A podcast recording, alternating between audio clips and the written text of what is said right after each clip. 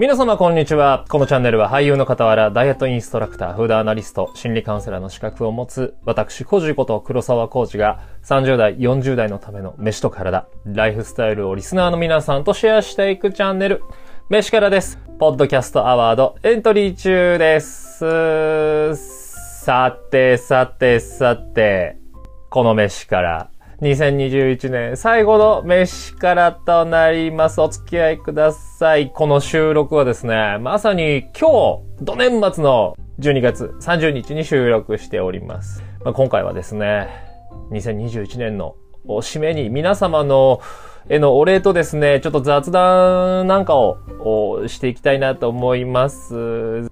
この飯から。まあ3月の10日から始めて一年とは言わないけれど、よく年末まで持ちましたね、我ながら。持ちましたね。まあ、実言うと、その音声配信的なのは、やってはいたんですけれど、こういったね、きちんと、こう、テーマトークというか、ね、もちろん顔も出してやったのは、今回本当に初めてで、で、3月10日からやらせてもらって、なんとか続きました。それもこれもですね、今、これを聞いてくれてる、あなた。そう。あなたよ。あなた、あなた、あなた。あなたのおかげですよ。本当にありがとうございます。こんなね、拙い、そしてね、だらだら長い喋りにお付き合いいただき、本当ね、嬉しい限りです。あの、一応ね、気にはしてんの。尺とか。長いわまとめろよっていうことはね、自覚はしてます。はいはい。えー、これを聞いたですね、業界人の人とかからも、ちょっと長いよねと。よく喋れてるなと思うけど長いよねっていう話聞いてますんで、そんなのは自覚しております。ええなんとかね、なんとかなったらいいんだけど。まあでも、やっぱさ、何人が聞いてくれてるなとかっていうのを見たり、ツイッターでこう反響を見たりするとですね、やっぱ嬉しいですよ。本当に本当に。僕のね、仕事とかって本来のやつは、えっと、視聴率みたいのはあるけれど、うーあんまこう僕らの個人に関わってくる数字ってね、そんななかったりするので、えーとね、やっぱ本当嬉しいです。で、そしてね、あの、聞いてくれてる皆さん、運動とか食に対しての意識もすごく高いので、僕も本当刺激になってます。飯からを発信すること、で、それに対して、皆さんのそのリアクションとか、その日々こうなんか走ってるよとか、えー、食についてのやつを見るのが本当に刺激になっています。特にですね、チェルさん、のぼさん、辻さん、いつもいろんな反応ありがとうございます。やっぱりね、さっきも言った通り、僕も仕事が仕事なので、見て、聞いて、こう、反応があるからこそ続けてられるっていうのもあるんですよ。ちなみにですね、僕は初めてエゴサーチってのをしました。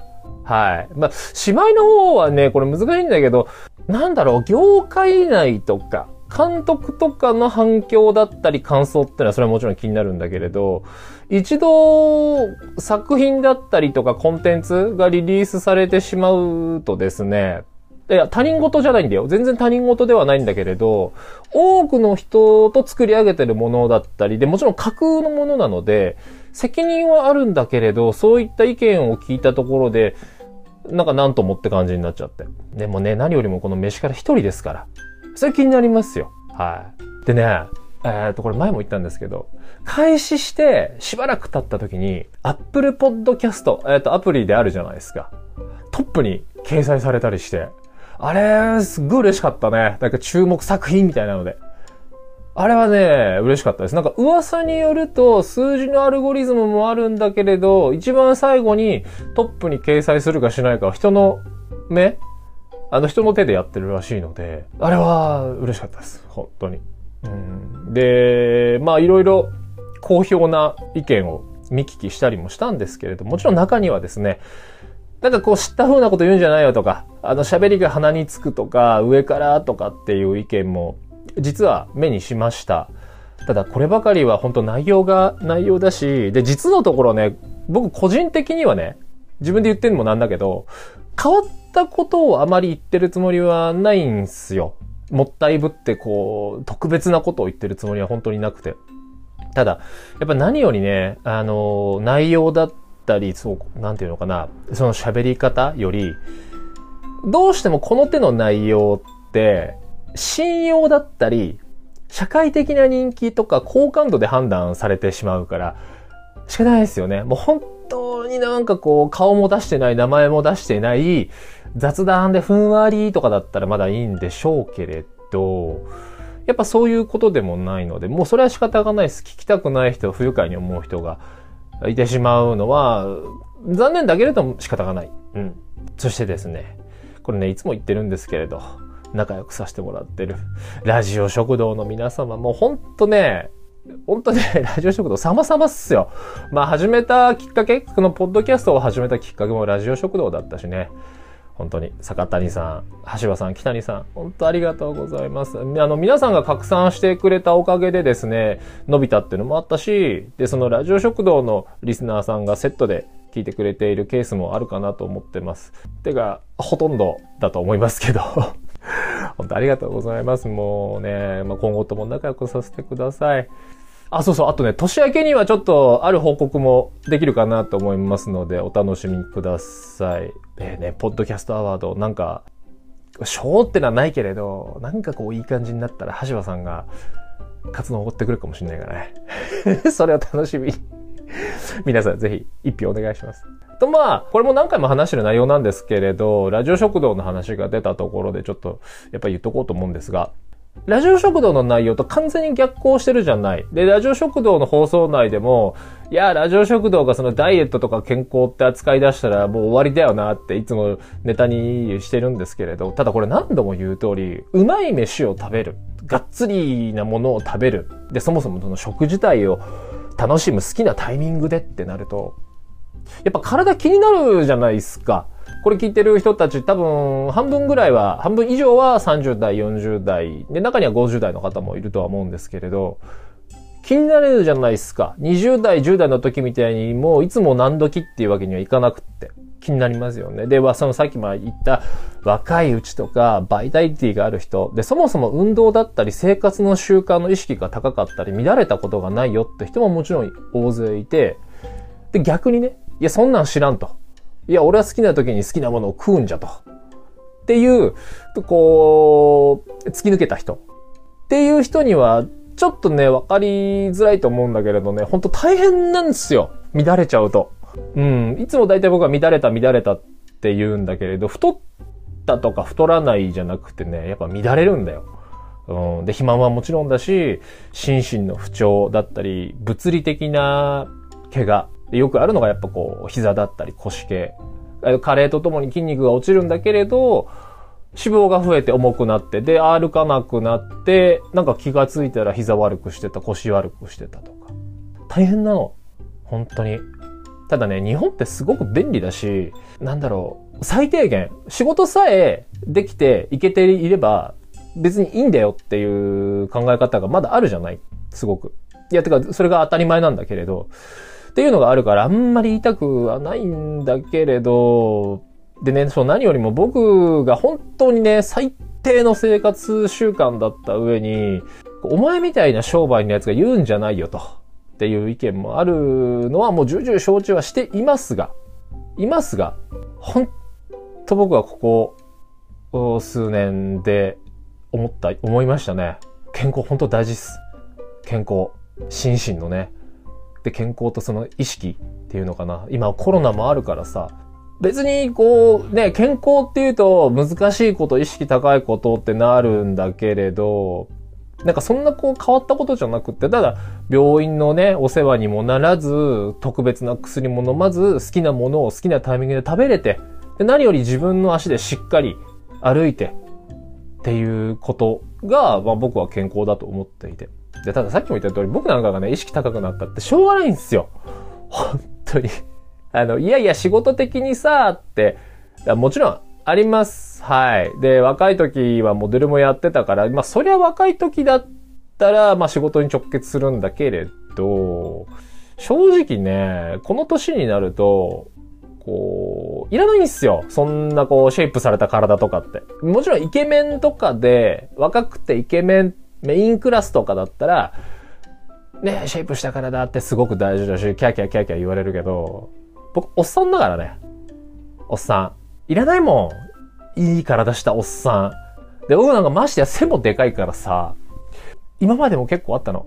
変に目立つケース。こうカメラとかが見て、あーみたいな空気が流れて、ちょっと、ちょっと、みたいな。今までやっぱ何回かあったんですよね。だからさ、まあ、差し支えない人とかにも、でもちろんね、それのおかげで来た仕事も実はたくさんあったわけ。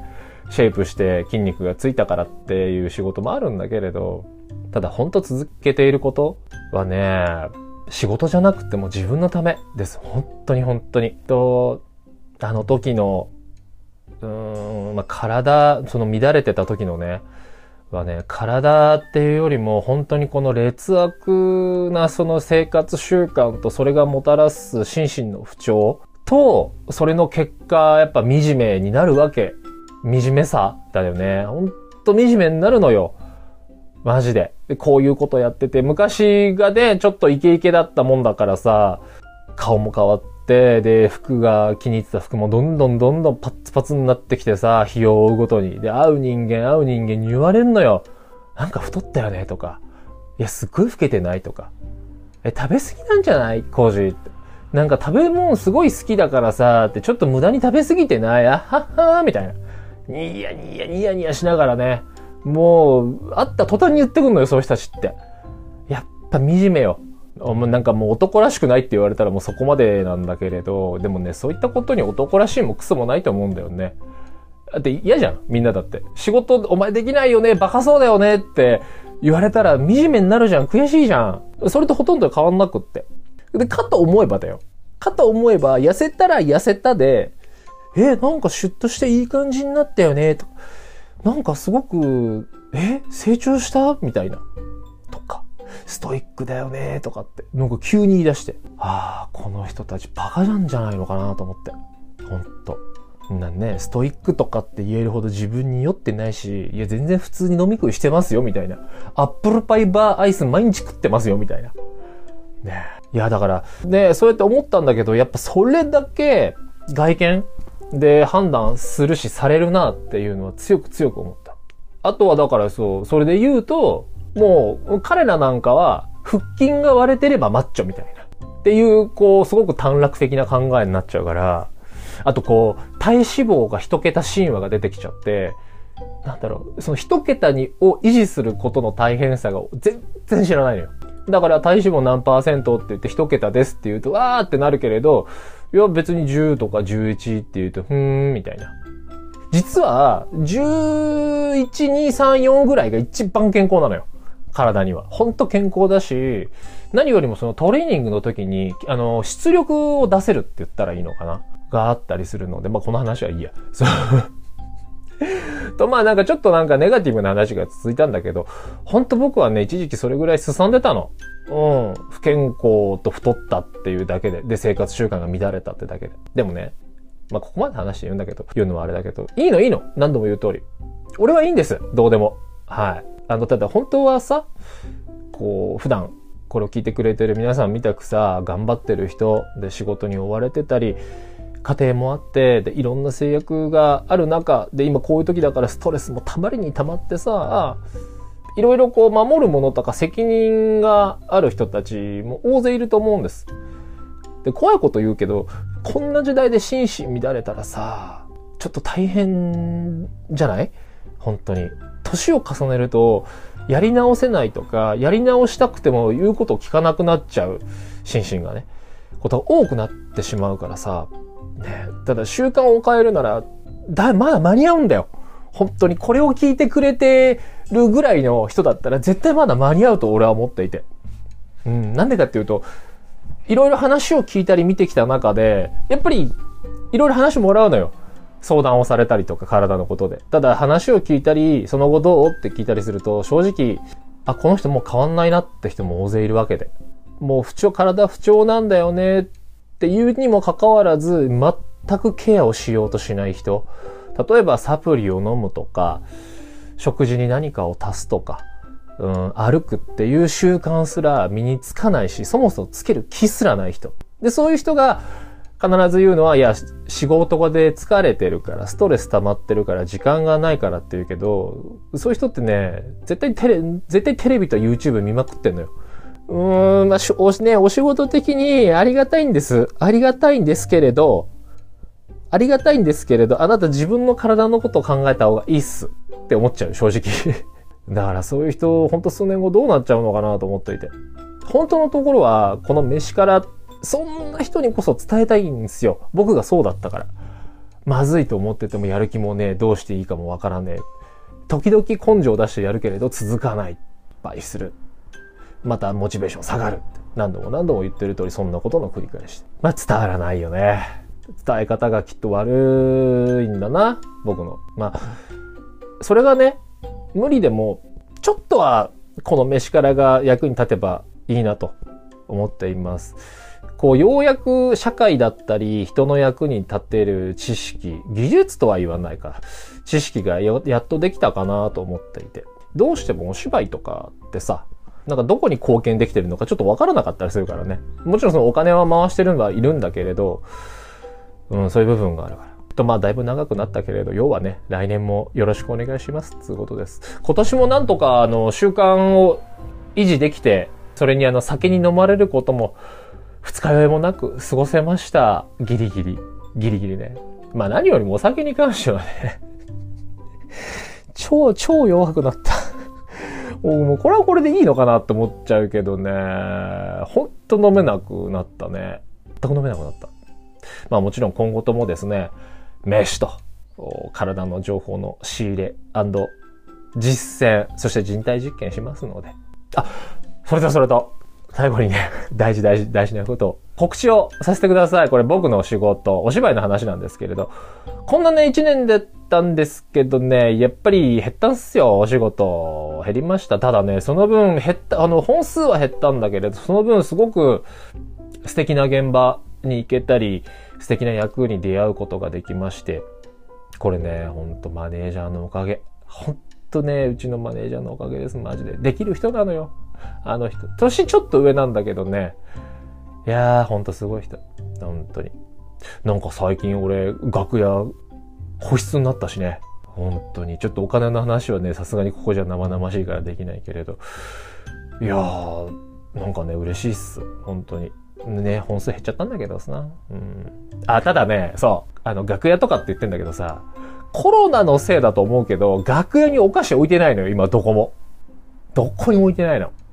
もうね、ハッピーターンとカントリーマームをかっぱらって帰るのが僕は大好きだったんだけどね。で、帰り道にそれをもしょもしょ食うのが、ああ、終わった、癒しってなるんだけど、それがないから、ちょっと消化不良です。ぶっちゃけ はい。そう。で、早速ですね、年明けの1月にはですね、フジテレビの黒木花さん主演のゴシップというドラマに出演します。一応は減点なんですけれど、お察しの通り、柄の悪い役です。はい。柄悪いです。ちょっといいスーツ着させてもらいました。そして、2月にはですね、NHK 大河ドラマ、鎌倉殿の13人に出演します。もちろん、役好きなので、これタイトルロール、名前出ますよ。名前出ます。ただね、やっぱり1話限定。とある武将の役で、鎧も着させてもらったんですが、大河ドラマにお決まりの、あれです。ね。武将ちゃんとね、の人のなんかこう、名前のある人なんだけれど、僕ももちろんその、調べるわけさ、どういう方だったんだろうなと思って。なんだけど、やっぱ少し情報が少ないのと、どうやらその後すぐっていう感じみたいで。ええまあこればっかはしょうがないっす。はい。僕は以前にあの、女上司の大虎というタイガーの、あの、柴咲コウさんの、その時はレギュラーで出てたんです。はい。で、やっぱね、いい現場なんですよ、大河ドラマって。だから絶対戻ると決めて、まあちょっと時間がかかってしまったけれど、ようやく役をも、もらって戻ることができました。次はね、必ず、3話ぐらいまたいで出たいね。3話ぐらい。はい。あれ、レギュラーになると超長いからね、3話ぐらい、3話ぐらいで。はい。で、そしてあと3月にはですね、伊藤秀明さん主演の映画、合併にも出演します。これね、情報も公開されているんですけれど、超絶おバカ映画です。すっげえ頭の悪い映画ですよ、これは。ほんと頭悪い映画です。詳細はね、あえてあの伏せておきますが、ほんとこれめちゃくちゃ面白いんで、あの原作漫画なんですよ。で、あの、デトロイトメタルシティの作者さんが書いたやつなんですけど、僕はオープニングのとあるシーンで、ふんどし一丁で出ています。で、このシーンね、どうもね、周りの人たち、なんか K1 に所属してる若手の選手たちだったみたいだけど、正直、体だけは全然曲げてないです。全然曲げてないです。多分ね。多分。まあ、あとは、ちょっと声の案件ももらえるようになって、ほんと嬉しいっすね。まあ、やっぱ難しいんだけど、声は。ただまあ、そればっかは今後どうなるか全くわかんないっす。はい。ただ、ただ、言い続けてみるもんだなと思って、本当に。もう社長ありがとうございます。多分聞いてるかどうかわかんないけど、たまに聞いてるらしいからさ。ありがとうございます。もう振ってくれて。はい。とね、個人的には僕らのお仕事、そのオーディションとかをやるときに取りに行くっていう姿勢すごく大事なんだけれど、やっぱり一人じゃ無理なんですよ。本当に。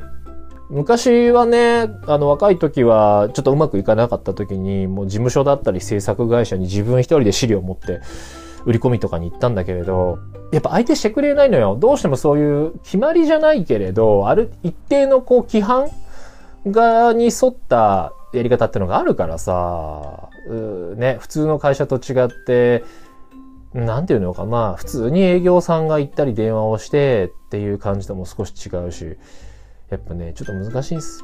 はい。さっきも言った通り、あの、マネージャーが攻めてくれて、で、あとはもう、いただき物って感覚なんでね、あの、お仕事。いただき物とか声をかけてもらって、初めて一人前、リピートが来てね、一人前な気がするので、とにかくマイペースに腐らず、一応磨いておきながら、一応って言っちゃダメだね 磨いておきながらですね、精一杯取り組むだけです。本当に本当に。うん。感覚を腐らせないって本当に大事です。本当大事。というわけで、2021年、結局今年もいろいろありすぎましたね。来年はどうなんだろうなと思って。個人的には、何度も話している完全食だったり、高機能食がかなり盛り上がってピークになるんじゃないかななんて思います。サプリもそうだしね。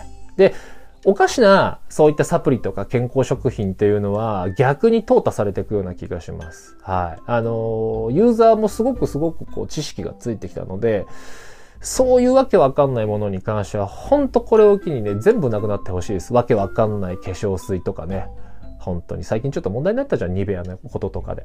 うん。ああいうのは本当なくなってもらって構わないです。うん。あとは、そう、かなり深刻なんだけれど、物価の上昇ですよね。で、食関係なんかは本当打撃を食らってて、この年末から来年にかけていろんなものが値上がりします。来年は本当どうなるのかなと思って。ただ、これを機にですね、そもそものものの値段だったり価値を再度確かめるいいチャンスなのかなと僕は思ってます。もちろんそっちのね、専門家ではないんですけれど、ちょっと日本っていうか世界的なのかな？日本なのかな？もの価値、値段、おかしかったりするじゃないですか。無料が当たり前とか、なんかサブスクリプションっていうのもあったりもするから、ちょっとね、感覚がおかしくなってきたりはしてると思うんだけれど、やっぱり、なんていうのかな？もうただが当たり前、安くて当たり前みたいな。理由を話しても、はぁみたいな。理解をしてくれないって。で、それが若い子たちならまだしも、いい大人までそんなこと言っちゃう価値観って大丈夫って正直思うからね。うん。あの、本当に、物の値段ってこうして決まってるんですよっていうのをもう一度再確認するいいチャンスかなと、個人的には思いました。目に見えない価値っていうのもあるからさ、ね。あの、この今回のコロナで浮き彫りになったのがエッセンシャルワーカーの皆さんの仕事もあるしさ、うん、本当にそういうの見直す、うん、見直すべきタイミングなのかなと僕は思います。うん、でもさ、これ怖いのは、高いからとか、手に入りづらいからってなって、生鮮を買わないで、もう加工品だったりジャンクに頼り切っちゃう人も、僕はもちろん大勢いると思っていて、多分現時点でもそういう人増えたんじゃないのかなと思います。ただ、あの、もちろん安いし便利ではあるんだけれど、このアメリカの田舎みたく、こう、なんていうの、流通がしっかりしてない土地とかってどうしてもそういう食になりがちなんだけれど、食べ物全部茶色、糖質と脂質の塊、ビタミンはあとサプリだけで取ります。ってなっ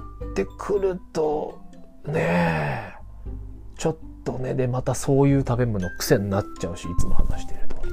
の割にバズフードだけは人一番敏感みたいなね。で、まあ、スイーツなんかも今年は海外のクラシックなものが特にもてはやされたなと僕は個人的に思っていてですね、クラシックなものをそのまんま出したりとか、ちょっと焼き直ししてリメイクしたりとかっていうのが特に目立った気がします。タピオカミルクティーなんかはもちろんだし、えっ、ー、と、まだまだこれはあの、ちょっと技術と設備が必要だから、まだまだ普及してる台湾カステラもそうだしね、あと何よりもマリトッツォにベニエ。ね。クリームパンだからね、ただの。ね。ベニエに関しては、揚げドーナツだから。揚げドーナツ。ミストのやつの方がうまいよ。本当に。来年は何だろうなと思って。多分その流れ絶対続くから何が来るかなと思って。イタリアの伝統的なお菓子、ドルチェとかはね、手間かかんのよ、意外と。本当にスフォリテッラとかカンノーリとかあるけれど、あれ、生地に手間かかる上にクリームもね、あれ、美味しいのをちゃんと作ろうとすると難しいんだよね。分量が。あとは、まさかとは思うけど、あの、インドとかのあの、シロップ漬けドーナツが流行ったりしてね。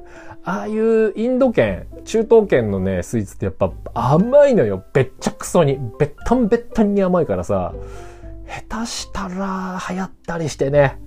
あまあ、そしたら面白いかな。とまあ、ちょっとね、長くなっちゃったんですけれど、来年、2022年もですね、心身が乱れないように気をつけていきたいと思います。そして、聞いてくれている皆様、あなた、あなたよ、今聞いてくれてるあなたです。あなた、あんたの生活に役に立つのかよくわかんねえ。ね、意識高そうで、低そうな情報と、で、俺のカツ丼中毒の発作状況の話をですね、公共ネットを使って来年も垂れ流していきたいと思いますので、私、工事こと俳優、黒沢浩二の名刺からをですね、来年もぜひ、よろしくお願いします。あ、ポッドキャストアワード、今更なんですけれども、改めてまたね、ポチリぜひお願いします。本当に。お手間かけますが。それでは、本当に今年聞いてくれてありがとうございました。皆様、良い年越しと新年をお過ごしください。食いすぎんだよ。マジで。飲みすぎんだよ。本当に。言わずもがな、糖質とかめたくそ高いからね、新年、年末の食べ物。ほんとそれだけ気をつけてください。それでは皆様聞いてくれてマジでありがとうございました。それではまた来年、えー、お互い元気な状態で会いましょう。来年もよろしく。今年もお付き合いありがとうございました。バイバイ。